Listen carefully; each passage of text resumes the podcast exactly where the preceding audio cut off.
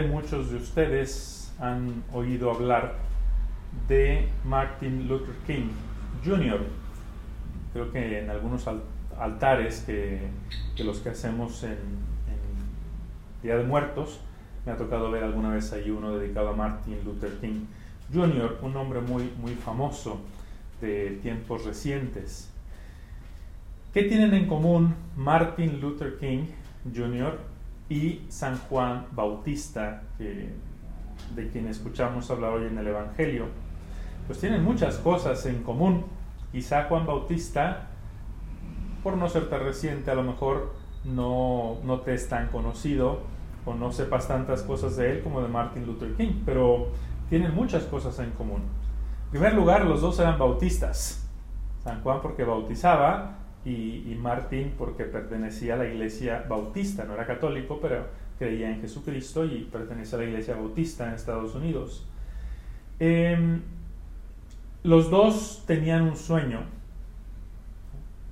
El de Juan Bautista era em, la salvación de Israel y la llegada del Mesías, la salvación del mundo. Y el de Martin Luther King era el fin, el fin del racismo, los dos creían en el cielo. Sabían que esta vida no era la definitiva.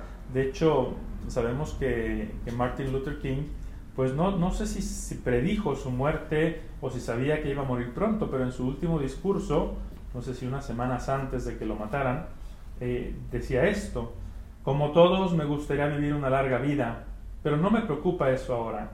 He visto la tierra prometida. Estoy feliz esta noche no me preocupa nada, no temo a ningún hombre. Mis ojos han visto la gloria de la venida del Señor.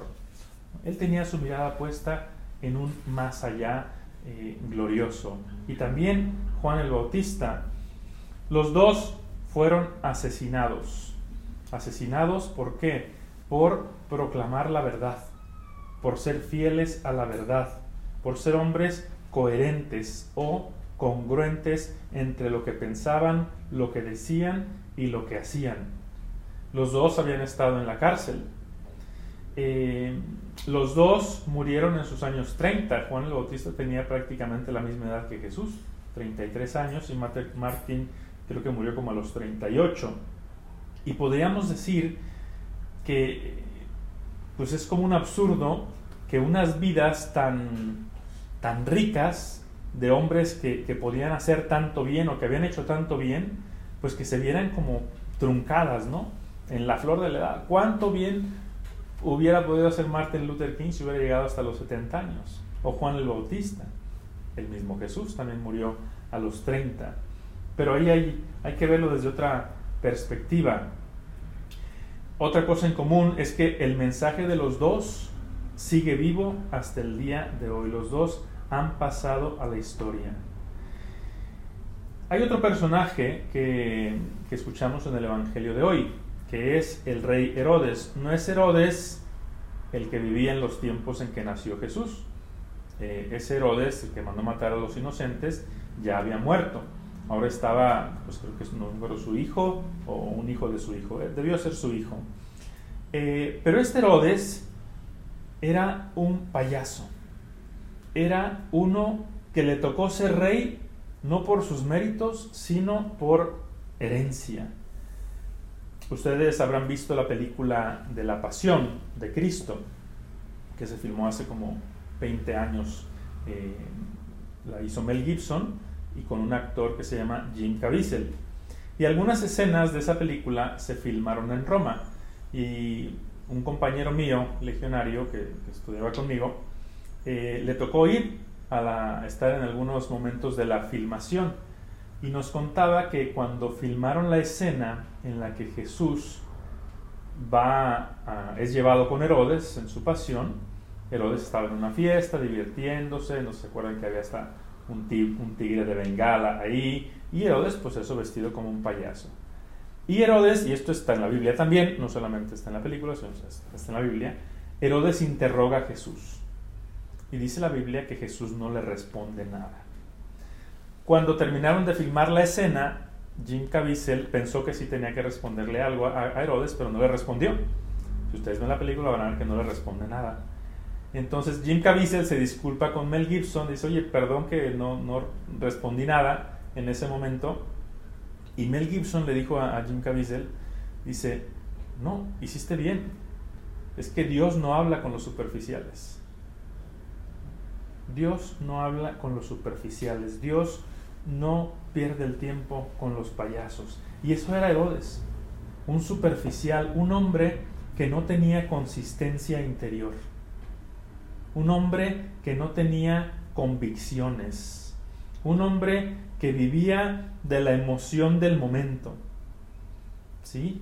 Y, vive tan de la emoción del momento que el tonto es capaz de comprometer la mitad de su reino simplemente porque le gustó cómo bailaba una chica. Herodes no sabía ni qué quería. Dice el Evangelio que le gustaba oír a Juan, que le impresionaba, se sentía bien oyendo a Juan hablar, pero a la vez lo tenía encarcelado. Herodes es capaz de matar a su amigo, a Juan el Bautista, por quedar bien con los invitados. Y Herodes también pasó la historia, pero pasa la historia como un payaso. ¿Como quién te gustaría ser a ti? ¿Como quién te gustaría ser? Como Juan el Bautista y Martin Luther King. A lo mejor no, a mí no me gustaría que me mataran. Bueno, a nadie, obviamente. Pero yo estoy seguro de que todos, espero que todos ustedes dijeran, me gustaría ser como alguno de ellos dos. Y eso, para ser así, tienes que empezar desde ahora, desde hoy, te doy unos consejos para ser un hombre, una mujer como ellos. El primero, sé buen amigo de Dios, pero así, íntimo. Juan el Bautista no solamente era primo de Cristo, era gran amigo de Cristo. Martin Luther King era un hombre de profunda fe, un hombre que creía en Dios firmemente. Sé amigo de Dios. Dios es el faro que ilumina la vida entre tantas tinieblas. Segundo, cumple tu deber, el deber de cada día, el hacer tu tarea, el llegar puntualmente, el decir la verdad cuando te interpelan, eh, hacer lo que tienes que hacer en cada momento y hacerlo bien. Así de sencillo. Eso le da consistencia a tu persona. Aunque tengas 5 años, o aunque tengas 13 o tengas 18 haz lo que tienes que hacer. Tercero, busca la verdad y defiéndela. Y créeme que la verdad no la vas a encontrar ni en Google ni en las redes sociales. No busques la verdad ahí. No busques la verdad en las opiniones. Busca la verdad en la realidad, en el mundo. Búscala, defiéndela, anúnciala con tu vida. Cuarto, sé un chico, una chica de carácter, con consistencia propia. Y ahí te va a ayudar para eso lo que decía, el cumplir tu deber. No seas como los camaleones, que cambian de color según el ambiente en el que están y tienen muchos colores. Eh, cuando te venga a la mente el famoso, es que todos lo hacen, es que es lo normal, es que es lo que está de moda, desconfía de esas expresiones desconfía, porque generalmente cuando todos hacen algo, cuando la mayoría hace algo, no digo que todas las veces, pero un 95% o más, ¿no? No es lo correcto. Domina tus emociones. Ay, no tengo ganas de hacer tarea. O me lo voy a pasar toda la tarde jugando videojuegos. No, sé disciplinado. Domina tus emociones, lo que sientes tanto tu enojo como tu euforia para que no te pase lo que a Herodes, ¿no? Que estás en la fiesta y por estar en la fiesta, por tu euforia, pues haces unas tonterías que comprometen no solo la mitad de tu reino, que comprometen tu vida entera. Quinto, ten ideales altos. Ten ideales altos, realistas. Y sexto, sueña con el cielo. Date cuenta de que esta vida no es la definitiva. Y por eso a Juan el Bautista, a Martin Luther King, a Santa Águeda, la mártir que celebramos hoy, no les importaba morir jóvenes, porque sabían que esta vida no era definitiva, estaban orientados hacia el cielo. No sé si tú pasarás a la historia, pero en realidad eso no importa. Lo que importa es que lleves una vida plena. Y una vida plena se puede llevar a los 5 años, a los 15 años, a los 40, a los 50, si vives según estas, estos consejos que, que has escuchado el día de hoy. No importa la edad, vive una vida plena.